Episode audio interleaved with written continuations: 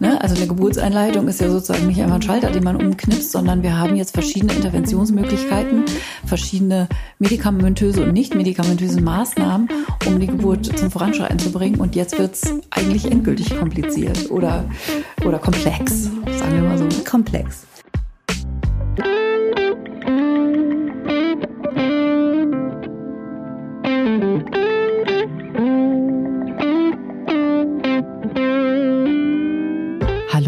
Hebammsalon, der Podcast für deine Schwangerschaft und Babyzeit. Evidence-based und entertaining. Hebammen-Nähkästchen und Tacheles. Leichte Muse und Deep Talk. Und wir sind Sissy Rasche und Karin Dannhauer. Und bevor es losgeht im Hebammsalon, kommt jetzt ein bisschen Werbung. Werbung. Und heute ist wieder unser Partner Veleda dabei, was uns immer total freut, weil wir ja auch privat äh, wirklich große Fans der Produkte sind.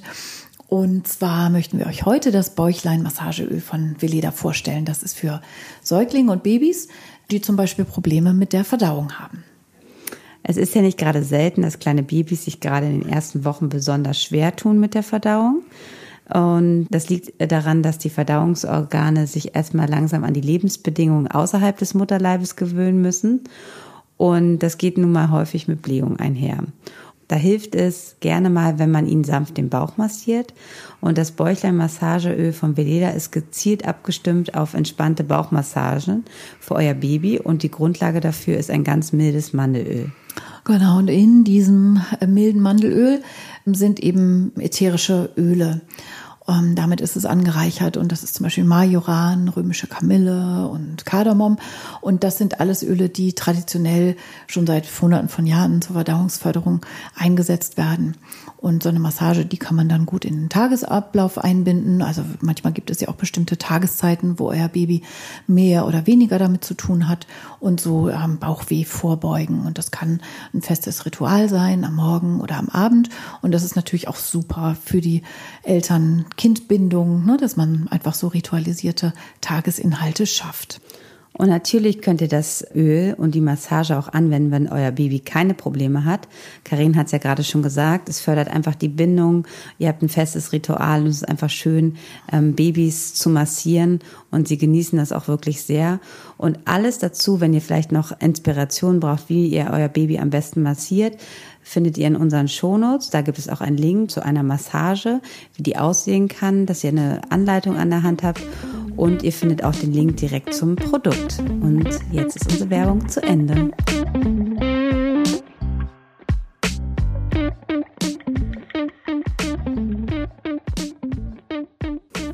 So, Karin, schon wieder eine Woche vergangen. Herzlich willkommen im Hebammsalon. Ja, schön, dass ihr wieder da seid und uns zuhört.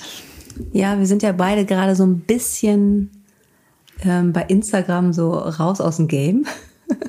so wirklich. Deshalb haben wir auch unsere letzten beiden Folgen nicht geteilt, aber ihr habt sie doch fleißig gehört. Also vielen Dank für eure Treue. Ähm, wir ja. vergessen euch immer daran zu erinnern, ähm, dass äh, montags eine neue Folge draußen ist. Das liegt aber auch gerade darum, dass unsere liebe Lisa gerade im Urlaub ist. Die macht nämlich immer diese wunderschönen Snippets für uns, die wir dann so schön teilen auf ja, Instagram. So Mini, Mini-Trailer sozusagen. Genau. Ja. Und Lisa ist in ihrem wohlverdienten Urlaub. Und da grüßen wir sie auch ganz herzlich, dass sie sich erholt. Und ab nächster Woche, glaube ich, ist sie sogar schon wieder da. Und dann kriegen wir, glaube ich, mal wieder so ein paar schöne vorgefertigte äh, Videosequenzen. Und die können wir dann wieder mit euch teilen. Genau, ja. Im Moment ist die Welt einfach so aus den Angeln. Äh, das, also, ne, Dass das, es auch nicht so wichtig ist. Ne? Voll. Also ich irgendwie mache Insta auf und mach's gleich wieder zu. Ähm, ja. Ich so finde das gerade alles, alles ganz ganz schwierig. Haben wir auch gerade. Eine dünne äh, Haut tut mir weh.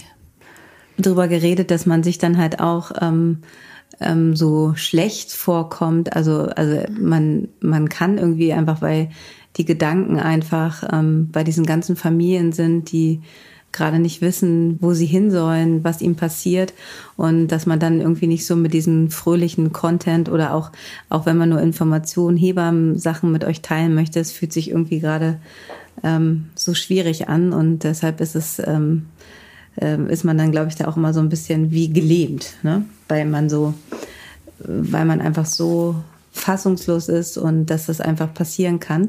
Ich aktuell ähm, betreue auch zwei afghanische Frauen und bin sozusagen auch immer noch ein bisschen mehr im Thema, was so diesen Hintergrund ging, also die selber auch ähm, geflüchtet sind, nicht jetzt, aber vor vielen, vielen Jahren, aber wo auch einfach noch Familienangehörige momentan in Afghanistan sind und natürlich da halt die, die ganze Anspannung und ähm, einfach nochmal dieses andere Hintergrundwissen äh, von diesen Familien auch bevor das jetzt stattgefunden hat, äh, wir einfach viel darüber geredet haben, weil es mich auch so interessiert, weil man ja kein Nahostexperte ist und einfach das so kompliziert seit so vielen Jahren in diesem Land ist, dass es einfach, ähm, ja, das einfach ein bisschen besser zu verstehen. Deshalb ist es gerade für mich äh, noch mal ein bisschen, äh, wie für uns alle ja schon emotional, aber einfach diese beiden Frauen im Wochenbett zu begleiten und dann einfach diese persönlichen Geschichten noch mal aus erster Hand zu hören, einfach sehr, sehr erschütternd. Ja, wir packen euch ähm, einen Link in die Show Notes, ähm, zum Beispiel von Ärzte ohne Grenzen, die jetzt dort einfach äh, vor Ort sind und ähm, zumindest auf, diese, auf dieser Ebene alles tun, was sie können, ähm, dort bleiben auch und alles tun, was sie können, um die Bevölkerung, auch gerade die Frauen, ne? also Geburtshilfe ist da auch ein Riesenthema, die Frauen zu versorgen.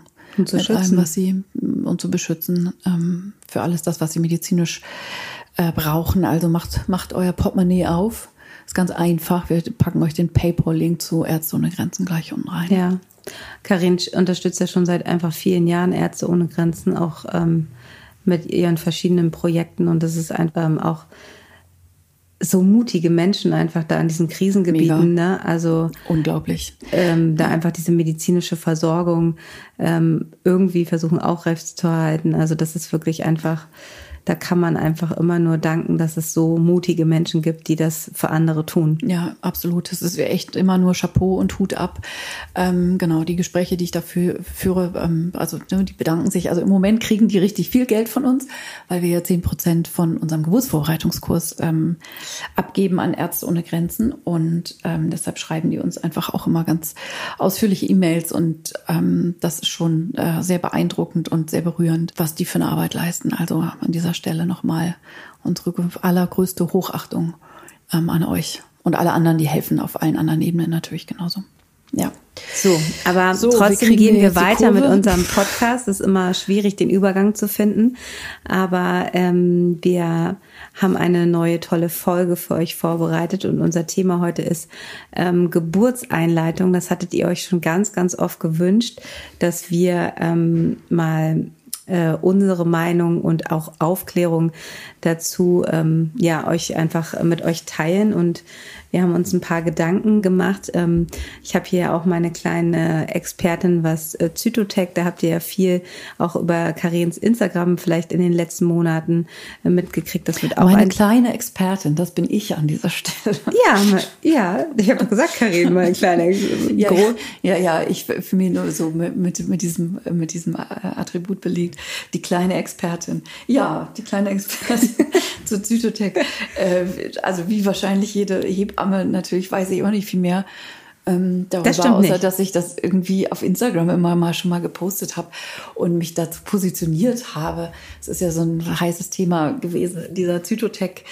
Einfuhrstopp-Geschichte, da kommen wir gleich auch noch zu, aber wir fangen ein bisschen grundsätzlicher an und ähm, meinen nicht immer nur ein Medikament, sondern meinen erstmal die Geburtseinleitung an sich, oder? Ja, genau. Wir fangen natürlich von vorne an, aber das, das hier nicht abschaltet. Hier sind auf jeden Fall brisante Themen mit heute dabei. Der eine oder andere ist vielleicht gerade in der Situation, ähm, wo das Wort Einleitung, Geburtseinleitung ähm, schon mal gefallen ist, dass das vielleicht eventuell vorkommen soll. Ähm, da ist es natürlich dann jetzt einfach ein ganz guter Überblick für euch, den wir euch heute gerne nochmal geben möchten.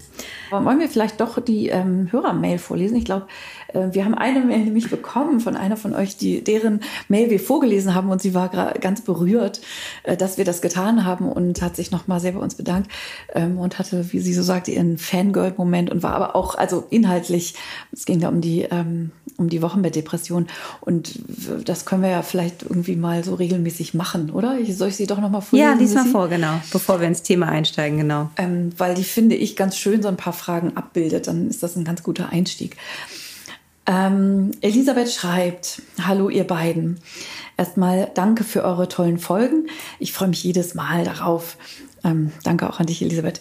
Ähm, bei mir ist gerade Halbzeit angebrochen und ich freue mich schon auf die Geburt meines kleinen Zwerges. Da ich OP-Schwester bin, also eine Fachperson, wünsche ich mir ähm, umso mehr eine interventionsfreie Geburt. Vielleicht könnt ihr mal eine Folge aufnehmen zum Thema Geburtseinleitung. Welche Tipps und Tricks ihr so habt, die Zwerge sanft, aber dennoch halbwegs flott aus den Mamas rauszuschubsen. Und dann nennt sie gleich ein paar Beispiele, nämlich Tees, das Epino, Massagen, natürliches Prostaglandin, können wir gleich drüber sprechen, wo das herkommen könnte, und Oxytocin. Ähm, und sie hat sich schon eingelesen und auch mit ihrer Hebamme gesprochen, immer das Wichtigste. Aber eure Meinung würde bestimmt nicht nur mich interessieren. Liebe Grüße aus Österreich. Auch da haben wir gehört, Elisabeth. Ja, also da werden wir ja ganz viel zu gefragt. Ich glaube, das ist so der Klassiker. Ähm, natürliche Methoden und gibt es nicht irgendwas, was man tun kann, damit die Babys möglichst ähm, pünktlich oder gerne auch ein bisschen früher, weil die Füße werden ja schon so dick und die Nächte sind so unruhig und der Rücken tut weh und so. Kann man nicht irgendwas machen, um das Ganze ein bisschen zu beschleunigen? Da vielleicht ganz grundsätzlich, auch wenn es sich immer so anhört, natürlich oder gar homöopathisch, können wir gleich auch noch was zu sagen, was das alles im Einzelnen überhaupt heißt oder was damit gemeint sein könnte, ist ja trotzdem eine Intervention. Und jede Intervention, auch wenn sie sich noch so natürlich anhört äh, oder so, ist eine Intervention. Und deshalb lassen wir auch unsere Finger davon, jetzt irgendwie zu sagen, okay, ab der 37., 38., I don't know, setze irgendwas ein, Woche könnte man ja schon mal anfangen mit Programm X oder Y. Wir sagen gleich was dazu, dass es durchaus ja einige Indikationen gibt, wo es auch so ist, dass die medikamentöse Geburtseinleitung wahrscheinlicher ist oder wo man einfach aus anderen Gründen nicht so viel Zeit hat und eben nicht sowas sagen kann, wie dann kommt es halt eine Woche oder auch zwei später, also zum Beispiel beim Gestationsdiabetes, da reden wir gleich nochmal drüber. Das ist nochmal eine andere Situation, aber eine gesunde Schwangere, bloß weil die Zeit jetzt herankommt, dass der ET naht, ist keine Indikation, um gleich, gleich, so ein Programm abzuspulen. Und das empfehlen wir auch ausdrücklich nicht, oder? Ja, ich habe gedacht, heute machst du mir mein Programm hier fertig schon mal, damit ich kein Kind am Heiligen Abend bekomme. Äh, siehst du, also das kann man sich halt nicht aussuchen. Ne? Kinder kommen, wann sie wollen. Und ähm, machen auch vor dem 24.12. keinen. Du machst das sowieso, was du willst. Genau. Ich habe ja schon ein Kind am 1.1. geboren, ähm, am Neujahr. Also da hat auch keiner nachgefragt. Also so ist es halt. Wenn man da nicht aufpasst, dann kriegt man halt Dezemberbabys. Also von daher werde ich das auch. Das aber nicht gut geplant, Sissi. Nee, habe ich nicht gut geplant, aber es war ja auch nicht geplant. Das ist dann immer der Spruch dazu, ne? Ja, ja. ich habe nicht gut geplant und ähm, natürlich ist es auch bei mir jetzt gerade so im Kopf so, oh, ne, also Weihnachten und so, das ist ja so ein, so ein Thema. Aber ganz ehrlich, wenn alles so sein soll, dann das Baby darf seinen Geburtstag aussuchen, ne? Von daher ähm, bin ich gespannt, ob es sich, ob ich jetzt zum Neujahrsbaby noch ein Christkind kriege. Aber vielleicht hast du ja noch ein paar Tipps für mich. Also wir können auch nicht hexen und die sage ähm, ich dir dann, wenn das Mikro aus ist. Wenn das Mikro aus ist, gut. Nein, ein bisschen ähm, was verraten wir jetzt natürlich auch. Genau, aber das ist einfach gut, dass du es einfach nochmal so klar sagst, Karen, dass es halt auch, ob es jetzt natürlich ist oder, ne, es ist immer ein Eingreifen in den natürlichen Verlauf und wenn es dazu jetzt keine bestimmte Indikation gibt, dann sollte man auch einfach chillen. Yes. Ne? Genau, und einfach auch wirklich wissen und nicht nur, weil man ne, so ein Chill mal oder irgendwie der Termin, also der Termin ist ja auch in dieser Hinsicht natürlich nichts, worauf man sich irgendwie mit seiner Geduld einrichten kann, aber einfach zu wissen, dass diese Kaskade, wie so eine Geburt dann losgeht, dass die so komplex und vielschichtig ist und so empfindlich auch für Einmischungen. Also sprich, wenn man da so reingrätscht, das ist wie so eine Schaukel. Wenn so ein Kind sich auf eine Schaukel setzt und wenn das so, wenn so ein Kind so übt, sich selber Anschwung zu geben oder sowas. Das wollen die ja ganz lang. Mama, schub's an. So, aber dieses Anschubsen, ne, das ist ja, das ist ja eine weiche Bewegung, dieses in Gang kommen. Und wenn man am falschen Moment die Schaukel äh, anschubsen würde, dann würde man das total aus dem Ruder laufen. Also wäre das eine ganz unrunde und eine ganz unharmonische Bewegung plötzlich. Und so ähnlich kann man sich das vorstellen mit dem Ingangkommen einer Geburt. Diese Kaskade hormonell betrachtet, das sind ja immer Hormone und Rezeptoren, die auf eine ganz fliegelinsche Weise, wie der Norddeutsche sagt, miteinander äh, korrespondieren die störenfällig ist. Also, dass diese Kaskade schon so ab der 36. Woche etwa beginnt, ganz still und leise im Verborgenen, ohne dass man von außen da großartig von viel mitkriegt. Da soll man halt nicht einfach so reingrätschen oder irgendwas draufhauen oder irgendwas Spezielles machen, per se. Ja, und dann ist natürlich auch immer noch, ähm, ich höre dir so gern zu, ähm, es ist ja auch immer so dieser Druck von außen noch so, ne? Jeder hat ja dann was dazu zu sagen, wie der Bauch aussieht, ob der schon abgesagt ist, ne? ist ja auch mal so dann, und was mich auch ganz oft. Ob äh, zwei drin sind. Genau. Ähm, was mich auch ganz oft so ähm, wirklich irritiert, dass wirklich niedergelassene Gynäkologen gerne sagen, ah, das kommt jetzt auf jeden Fall. Also genau. Das hatte ich jetzt neulich gerade. Prognosen, ne? Oh ja. mein Gott, wir sind einfach alle schlecht damit. Warum sagt man dann überhaupt irgendwas? Die hat in der 36 noch was, also wenn sie sich jetzt noch mehr bewegen, es war halt einfach eine Zweitgebärde, hat einen sehr kurzen Abstand, hat auch sich viel bewegt, war einfach schon die Zervix erreicht. Aber es fällt ja auch nicht raus, ne? Dass man dann sagt, okay, jetzt ist so, wenn man in 36 ist, es soll auf jeden Fall eine 37. Woche werden, damit es keine Früh ein bisschen ruhiger machen, ist ja okay. Aber jetzt sagt, wenn sie jetzt nochmal um den Block gehen, dass das Kind rausfällt, das Kind ist äh, am ET geboren. Also war äh, der der Vater hat allen seinen Geschäftspartnern, glaube ich, vier vier Wochen erzählt, es kommt das Kind. Ja, und er kann nicht mehr sozusagen äh, das Haus ja. verlassen. Man sitzt auf, äh, auf glühenden Kohlen. Ja, ja. Also das habe ich ganz oft und das macht mich, dann sind alle in Alarmbereitschaft und das, das verunsichert ja auch total. Ne? Also das ist einfach wir sind alle keine Hellseher. Genau, wir Hebammen werden das ja auch häufig gefragt. Ich habe ja auch, ne, wenn ich dann hier in der Vorsorge Frauen über den errechneten Termin gehen und dann einfach äh, so ein bisschen engmaschiger kommen und so, oh, kannst du noch mal untersuchen? Äh, so, so, taste doch noch mal nach dem Muttermund. Und wenn ich das dann irgendwie mal mache, macht man natürlich auch nicht häufiger als notwendig ist, dann ist es immer so, na, na, also ne, so wie, wie weit ist er vielleicht schon weicher geworden als letztes Mal oder hat er sich gar etwas geöffnet? Wenn man dann irgendwie alles das verkünden. Aber das heißt ja nichts. Also, ne, so, das ist einfach immer so diese Idee, dass man das in irgendeiner Weise mit viel Untersuchen oder sowas äh, womöglich besser machen könnte mit der Prognose.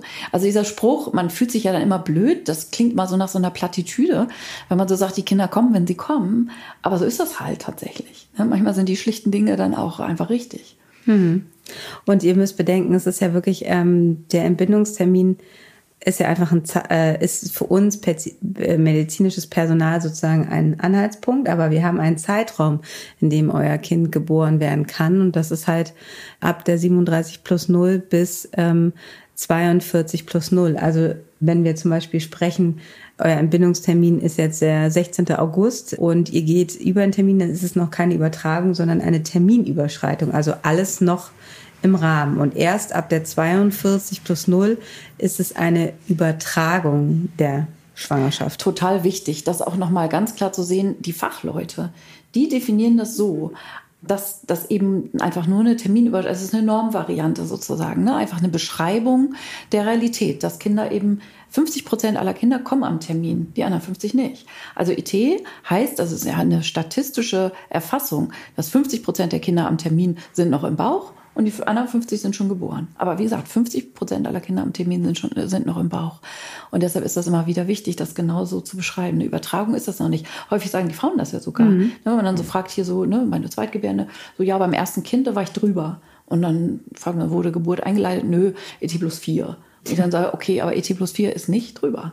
Ne, das ist einfach im absolut normalen Zeitfenster des Entbindungszeitraums. Also auch da ändert sich die Terminologie auch so ein bisschen, auch im Fachgebrauch, äh, dass man den errechneten Termin äh, auch so nennt, dass man äh, durchaus von einem Zeitfenster spricht, ne, von einem Entbindungszeitraum und nicht von dem errechneten Termin. Und zum errechneten Termin ist, glaube ich, nochmal wichtig zu sagen, dass der in der Frühschwangerschaft bestimmt wird. Ne? Also mit dem ersten Besuch bei eurer Gynäkologin oder auch Hebamme, die den auch bestimmen kann. Erstmal durch eure letzte Regelblutung, durch euren wenn ihr einen regelmäßigen Zyklus habt. Und natürlich wird der nochmal sozusagen auch nochmal bestätigt, wenn ihr euch dann für einen Ultraschall, was ja der Großteil von euch macht, ähm, dass man da nochmal die Scheite-Steißbeinlänge misst. Und nur wenn eine Diskrepanz äh, von sieben Tagen ist, dann wird der Termin sozusagen ähm, verändert. In der Schweiz habe ich gelesen, es ist bei fünf Tagen. Ja, und nicht. da kann man ne? ja dann auch viel und her, hin und her schieben. Ne? Dann irgendwie geht er zur Pränataldiagnostik und der sagt dann wieder, oh, sind er doch, doch nochmal vier Tage vor oder zurück.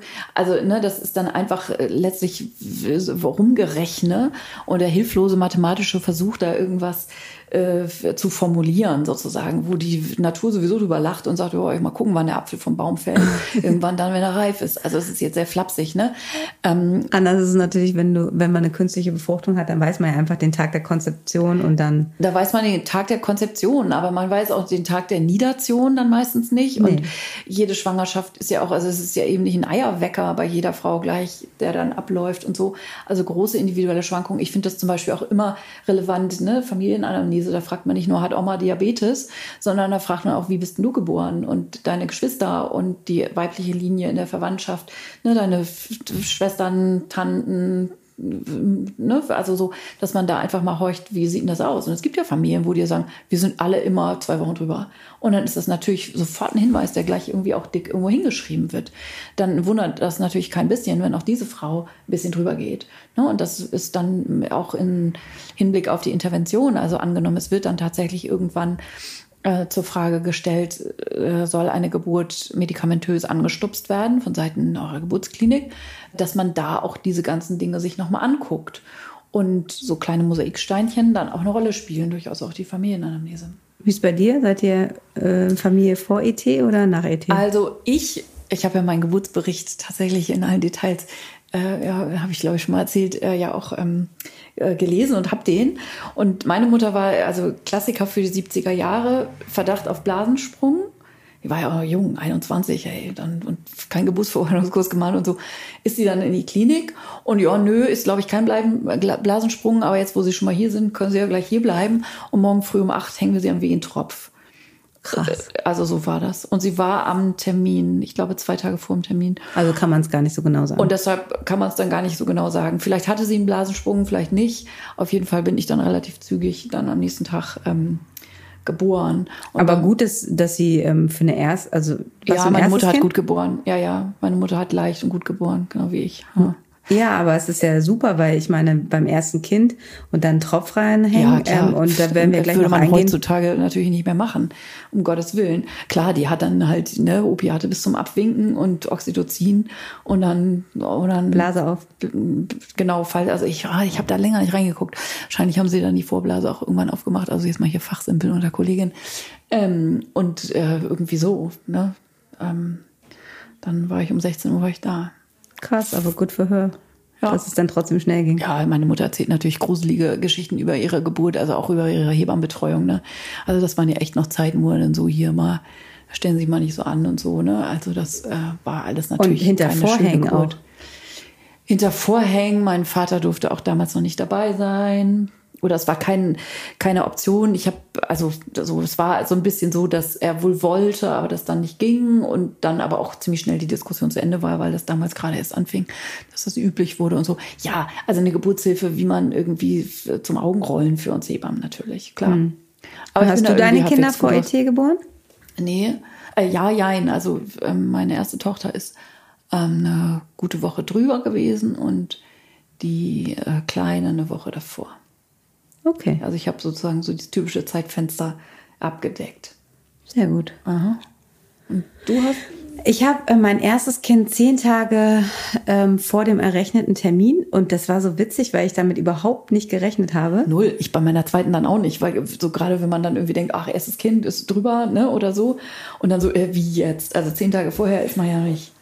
Aber es war, ja nicht so es, es war einfach ja, also ich war der festen Überzeugung, dass ich auf jeden Fall noch richtig viel Zeit habe.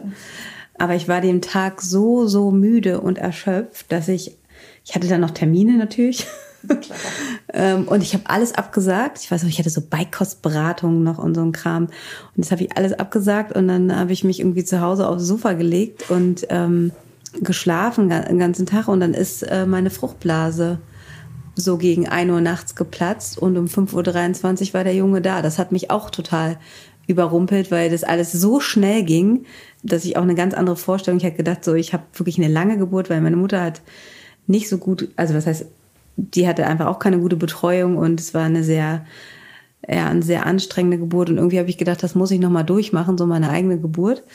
Aber ähm, mich hat das ja alles überrollt und ähm, ja, dann deshalb äh, war, war ich da gar nicht drauf eingestellt. Das war wahrscheinlich auch gut so. Und die beiden Mädchen, die sind ähm, jeweils ein paar Tage nach dem Entbindungstermin ähm, geboren.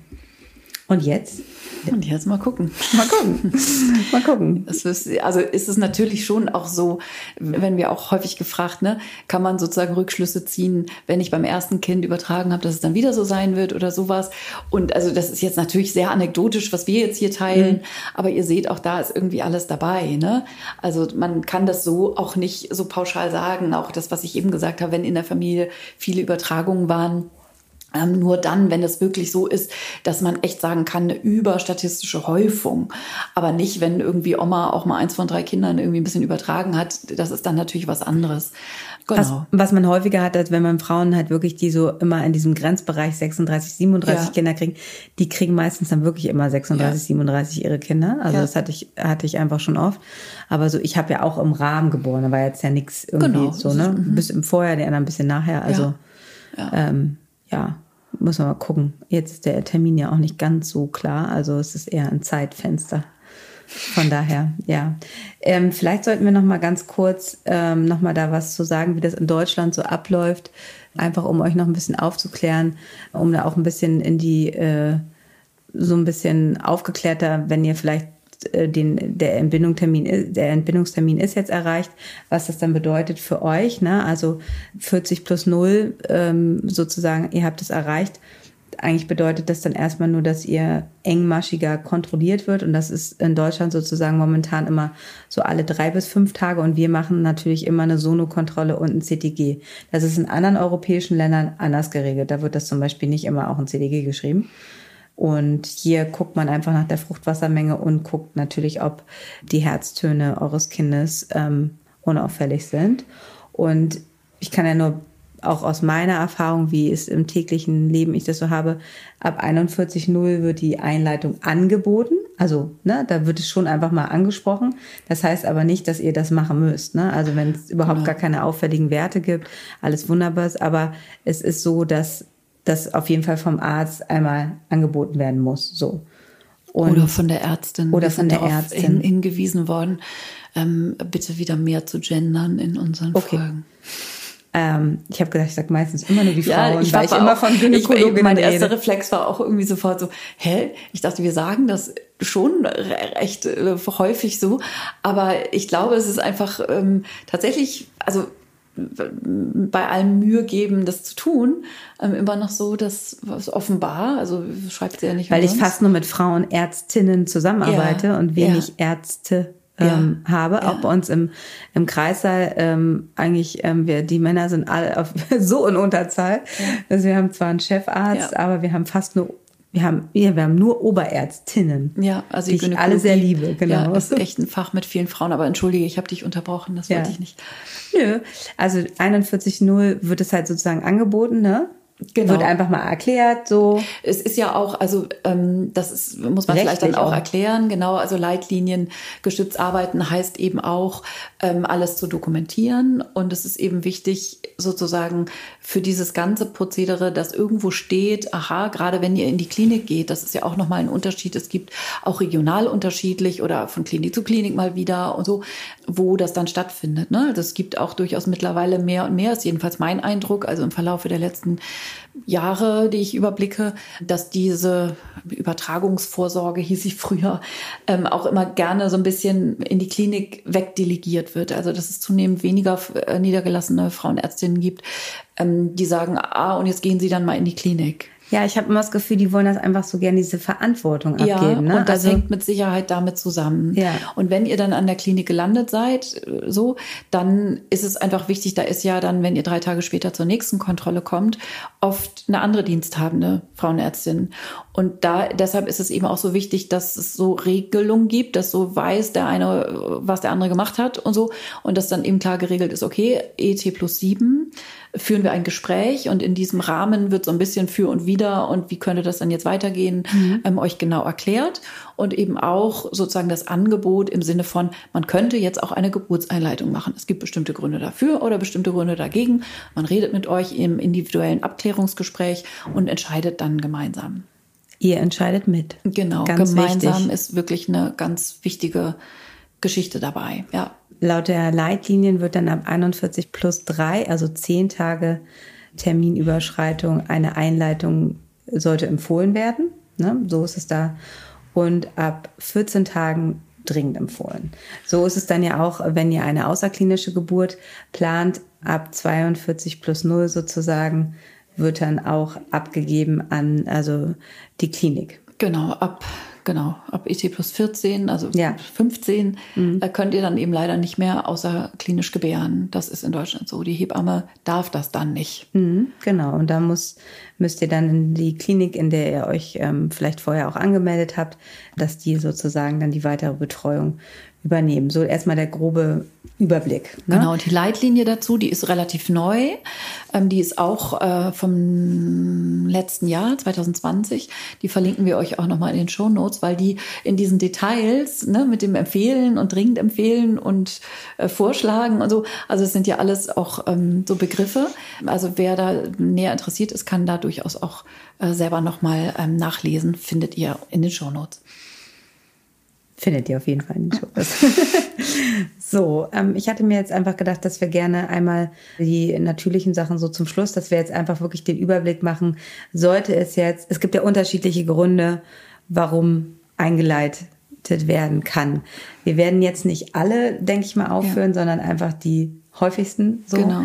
Oft fängt es ja auch an, das ähm, hatte ich auch in den letzten Wochen, der vorzeitige Blasensprung. Ich hatte nämlich zwei Blasensprünge an einem Tag über 24 Stunden ohne Wehen. Und ähm, da mussten wir dann natürlich, ähm, ich hatte jedes Mal einen vorzeitigen Blasensprung bei meinen Kindern. Das haben so äh, circa acht bis zehn Prozent der Frauen, aber die meisten bekommen dann halt im Laufe der nächsten Stunden Wehen. Genau, also wenn wir das sozusagen mal abschließen, erstmal die Terminüberschreitung, mhm. das ist der häufigste Grund für eine Geburtseinleitung. Mhm. Ne, irgendwo ET plus 10, 11, 12, 13, 14. Nächste Indikation der vorzeitige Blasensprung, ja, genau. Genau. Und beim vorzeitigen Blasensprung ist es, ähm, das ist auch ähm, in den Leitlinien so geregelt, es ist halt eine Leitlinie, dass man spätestens nach 24 Stunden sollte die Geburt eingeleitet werden. Warum? Klar, die Fruchtblase ist gesprungen, es kann zu einer Infektion kommen und da ist es halt einfach wichtig, dass die Geburt dann einfach in den nächsten Stunden in Gang kommt. Genau. Das ist aber von Haus zu Haus unterschiedlich. Ja. Es gibt Häuser, die schon nach 18 Stunden einleiten. Es gibt bestimmt auch Häuser, die nach 12 Stunden einleiten, aber empfohlen auf jeden Fall ist es nach den Leitlinien nach 24 Stunden. Kommt ja immer auch ein bisschen drauf an, ne, wo in den 24 Stunden der Blasensprung verortet war. Wenn er nachts um drei hm. äh, war, dann leitet man ja nicht, weckt man ja nicht eine Frau nachts um drei auf und sagt, so jetzt fangen wir mal an mit der Geburtseinleitung.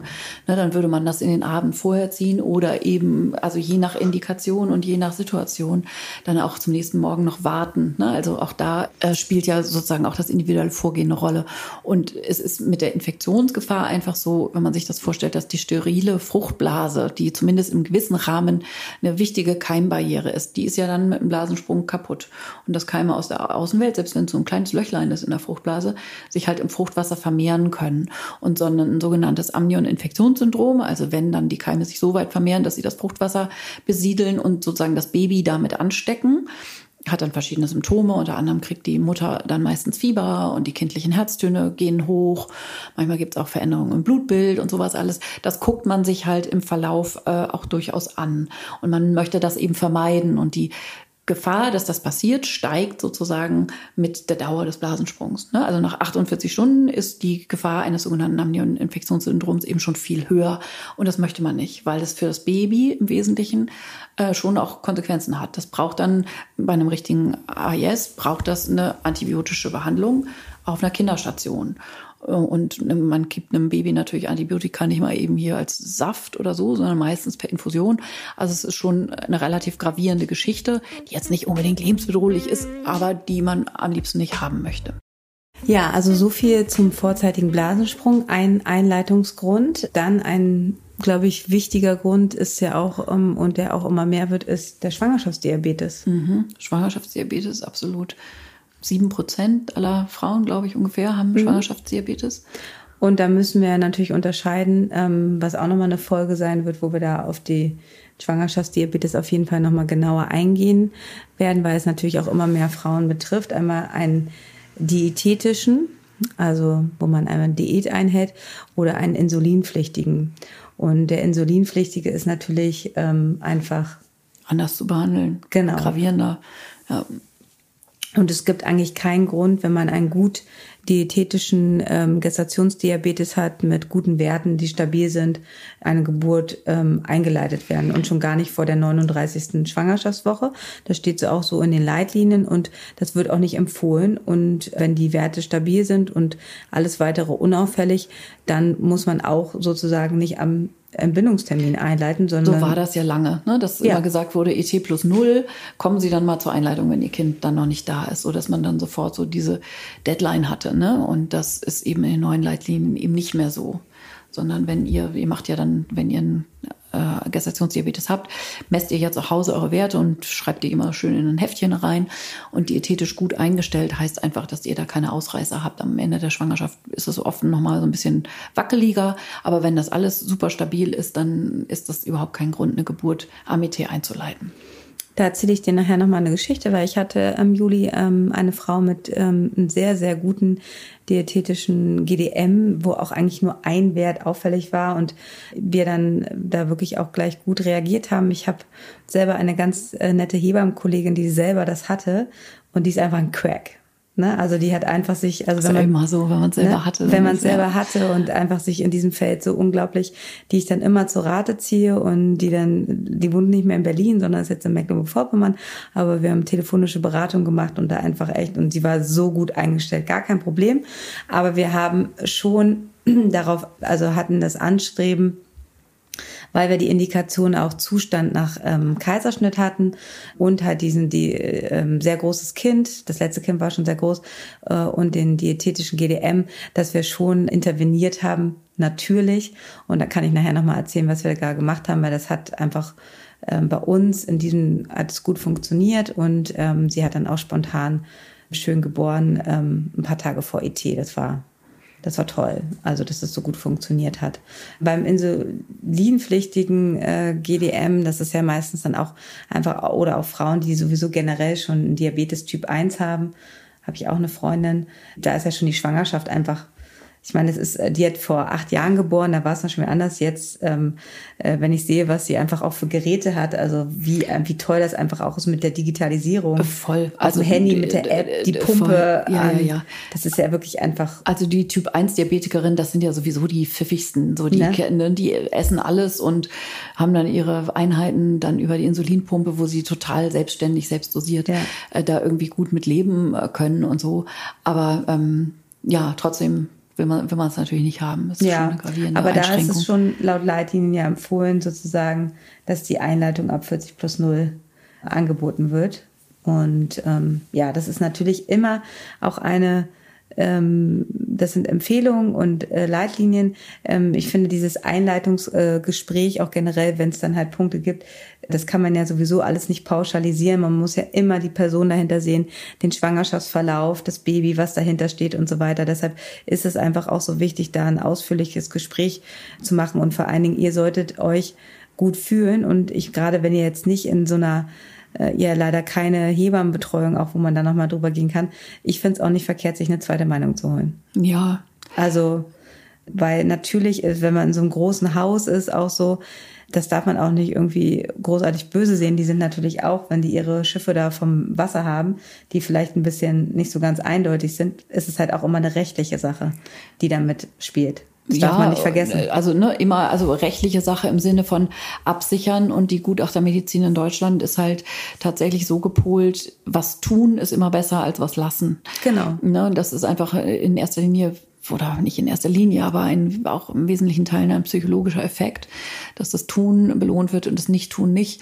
Und das ist deshalb dann oft schwierig. Ne? Also so eine zweite Meinung finde ich in solchen ja, Dingen, wo eine Intervention ja vor der Tür steht, schon auch immer eine gute Idee. Und ihr habt ja sozusagen mindestens drei Leute um euch herum, nämlich eure niedergelassene Frauenärztin, eure Geburtsklinik und eure Hebamme. Und wenn alle drei sagen, ist wahrscheinlich echt eine gute Idee, dann ist die Wahrscheinlichkeit hoch, dass das auch gut abgeprüft ist. Aber sich da einfach nochmal in diesem Feld so ein bisschen umzuhören und zu gucken, individualisiert, wie man mit dieser Situation umgehen kann, ist immer eine gute Idee. Ja. Ja, schlimm, dass es irgendwie so das Machen das Wichtige ist, wo wir wissen, bei der Geburtshilfe ist das wenige tun eigentlich das Beste. Voll, ähm, na klar. Ne? Und die Geduld. Ähm, aber das ist leider ja nicht mehr so der Fall. So. Ja, und nicht immer ist das ja auch richtig. Aber die wesentlichen Punkte, wo man dann durchaus ja mal akut und schnell und auch richtig mit brettermäßiger Schulmedizin von mir aus mit fliegenden Fahnen auch in OP fahren, aber so muss man das ja. Aber die Kunst ist eben, das voneinander zu unterscheiden ne? und eben mit wachem Blick dabei zu sein und zu sagen, okay, hier können wir unsere Füße stillhalten. Ja, und vor allen Dingen auch, wenn man sich dann für eine Einleitung entscheidet, und das ähm, werden wir gleich erläutern, was es da für Möglichkeiten gibt, dann halt auch diesen richtigen Weg zu finden, ähm, weil es bringt ja nichts, also ne, es gibt unterschiedliche Möglichkeiten einzuleiten und dafür braucht man auch einen Befund, einen Vaginalbefund, der sozusagen, ne, es bringt jetzt nichts, auf eine, aus einer ganz harten Avocado eine Guacamole zu machen. Also es ist eigentlich ne? Genau, also wenn wir jetzt die komplizierte Entscheidung überhaupt dessen, wir brauchen eine Geburtsanleitung, mhm. gefällt haben, wir haben, darüber haben wir jetzt über eine halbe Stunde schon gesprochen, geht es ja im nächsten Schritt darum, wie macht man das denn? Ne? Also eine Geburtseinleitung ist ja sozusagen nicht einfach ein Schalter, den man umknipst, sondern wir haben jetzt verschiedene Interventionsmöglichkeiten, verschiedene medikamentöse und nicht medikamentöse Maßnahmen, um die Geburt zum Voranschreiten zu bringen. Und jetzt wird es eigentlich endgültig kompliziert oder, oder komplex, sagen wir mal so. Komplex. Aber sag mal, wir haben noch ein paar Gründe. Warum wird noch eingeleitet? Ja, ach so, ich war schon so wenig zu schnell. Nee, wir, sind noch, wir müssen uns hier, wir wollen ja strukturiert heute sein. Ähm, Präeklampsie ist, glaube ich, auch noch ein häufiger mhm. Grund. Also sprich, äh, was man früher unter Gestose und noch früher unter dem unsäglichen Wort Schwangerschaftsvergiftung gefasst hat. Nämlich, dass eine bestimmte Stoffwechselsituation, die auch sehr komplex ist, im mütterlichen Körper entgleist, klingt gleich, also, ne, aber womit Organbeteiligung der Nieren oder der Leber ähm, in der Folge dann Erhöhung des Blutdruckes und so schon auch durchaus Akutsituationen geschaffen werden können oder in der Blutgerinnung, ne, beim HELP-Syndrom, dass man da dann schon auch manchmal sehr viel früher als am ET, ne, also es gibt, was weiß ich, ein HELP-Syndrom im 36 plus 2 und erstmal denkt, aber 36 plus 2 ist doch noch gar nicht am Termin, ja, aber ein HELP-Syndrom ist dann einfach, da ist man froh, wenn man noch mit einer Geburtseinleitung und einer vaginalen Geburt dabei rumkommt und keinen Kaiserschnitt machen muss, weil es eben im Zuge der Präeklampsie, können wir auch nochmal eine extra Folge machen, Situationen gibt, wo man auch schon sehr viel früher handeln muss. Genau. Das ist ein häufiger Grund. Und was du eben gesagt hast, genau zu wenig oder zu viel Fruchtwasser. Also Nebendiagnosen, wo man irgendwie sieht, Plazenta-Insuffizienz, Kind wird nicht mehr so gut versorgt oder sowas, wo man manchmal auch den Eindruck hat und gewinnt und den abklopft durch diagnostische Maßnahmen, dem Kind könnte es jetzt draußen so langsam besser gehen als da drin, weil zum Beispiel die uterine Versorgung über die Plazenta nicht mehr so gut funktioniert und in erster Linie dann das Fruchtwasser weniger wird. Das ist häufig eben eines der frühen Symptome einer Plazenta-Insuffizienz. Was aber wichtig ist beim zu wenig Fruchtwasser, also Oligohydramium wird das in der Fachsprache genannt, ist einfach zu wissen, dass das auch isoliert auftreten kann.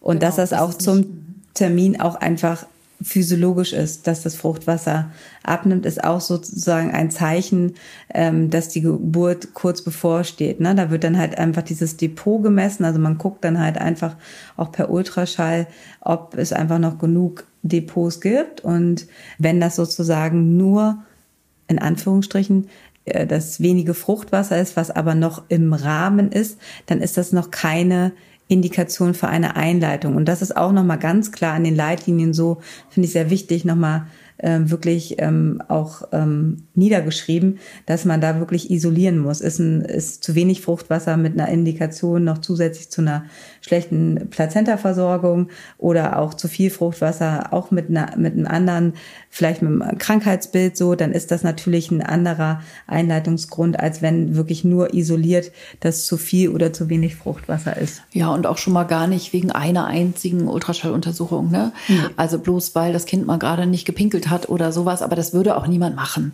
Ne? Also heutzutage äh, könnt ihr schon grundsätzlich davon ausgehen, also ihr müsst jetzt nicht fleißig mitschreiben in der Weise, dass ihr irgendwie äh, denkt, dass ihr hier Dinge erfahrt, die die Leute im Krankenhaus ja nicht wissen. Ne? Das, so ist es natürlich nicht. Also ob eine Geburtseinleitung im Einzelfall Sinn macht, macht man eben nicht an einer einzelnen gemessenen Fruchtwasser Menge bei einer Untersuchung, sondern würde gegebenenfalls, wenn man sagt, oh, Fruchtwasser ist ein bisschen wenig, wir gucken in drei Tagen, wo ihr sowieso nochmal ne, zur Kontrolle kämet, gucken wir einfach nochmal nach. Und wenn es noch weniger geworden ist und noch andere Punkte dazukommen, dann bastelt man sich daraus möglicherweise auch eine berechtigte Indikation äh, für eine Geburtseinleitung. Aber eben nur dann, ne? nicht allein, weil irgendein Wert nicht korrekt auf der Mittellinie liegt oder sowas. Geburtseinleitung auf Wunsch gibt es ja auch. Oh ja, genau, genau wie die äh, primären Sektionen ist, die auch wieder zunehmen. Habe ich gerade, weiß gar nicht, auf irgendeinem, ah ja, genau, auf so einem Symposium. Die Sachen auf Wunsch, ja. Und da steht auch ganz, ganz eindeutig, dass es nicht vor der 39. Schwangerschaftswoche erfolgen sollte. Ja, auf Wunsch ist ja auch immer so eine Sache, das wird dann wahrscheinlich irgendwo in der Perinatalstatistik so angekreuzt. Wenn eine Frau angibt, können wir nicht eine Geburt einleiten, dann kann das ja aufgrund verschiedener Situationen erfolgen. Und eine Situation von, ich sage jetzt mal, ohne jemanden damit zu judgen, bevor das dann gleich schon wieder kommt, ich habe jetzt einfach keinen Bock mehr. So, ich, ich ich mag nicht mehr oder irgendwie sowas, dann gehört so eine Aufklärung für mich dazu, dass man erstmal sagt, mm, ja, verstehe ich, erzähl doch mal und so. Und dass man dann im Gespräch gemeinsam herausfindet, ob eine relativ konkrete und folgenreiche Intervention, wie die Geburtseinleitung eine ist, da unbedingt die Lösung des Problems ist.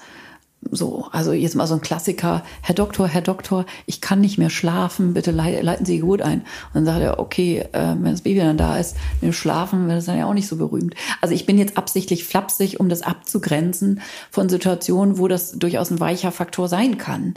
Was weiß ich, wenn der Partner, die Partnerin nun mal in XY Tagen ins Ausland muss oder so und da jetzt kein Vertun ist im Sinne von, ja, das haben wir irgendwie schlecht eingerichtet oder die Prioritäten falsch gesetzt oder so. Aber es gibt ja Indikationen, wo man sagt, das ist jetzt einfach eine gute Idee, eine Geburt einzuleiten, obwohl wir keine harte medizinische Indikation haben. Ja, vor allen Dingen psychische Sachen. Ja, genau. Also so. ja. Frauen mit sehr starken Panikattacken und so weiter. Also ich hatte ähm, da auch schon so einige Sachen, ähm, da muss man einfach abwägen. Oder Zustand nach äh, Trauma. Ne? Ja, also Trauma. was weiß ich, ähm, ne? am Ende der Schwangerschaft sind schlimme Dinge passiert oder ähm, also was auch immer, da müssen wir jetzt gar nicht ins Detail gehen. Natürlich gibt es absolut da gute Gründe, ja. ja.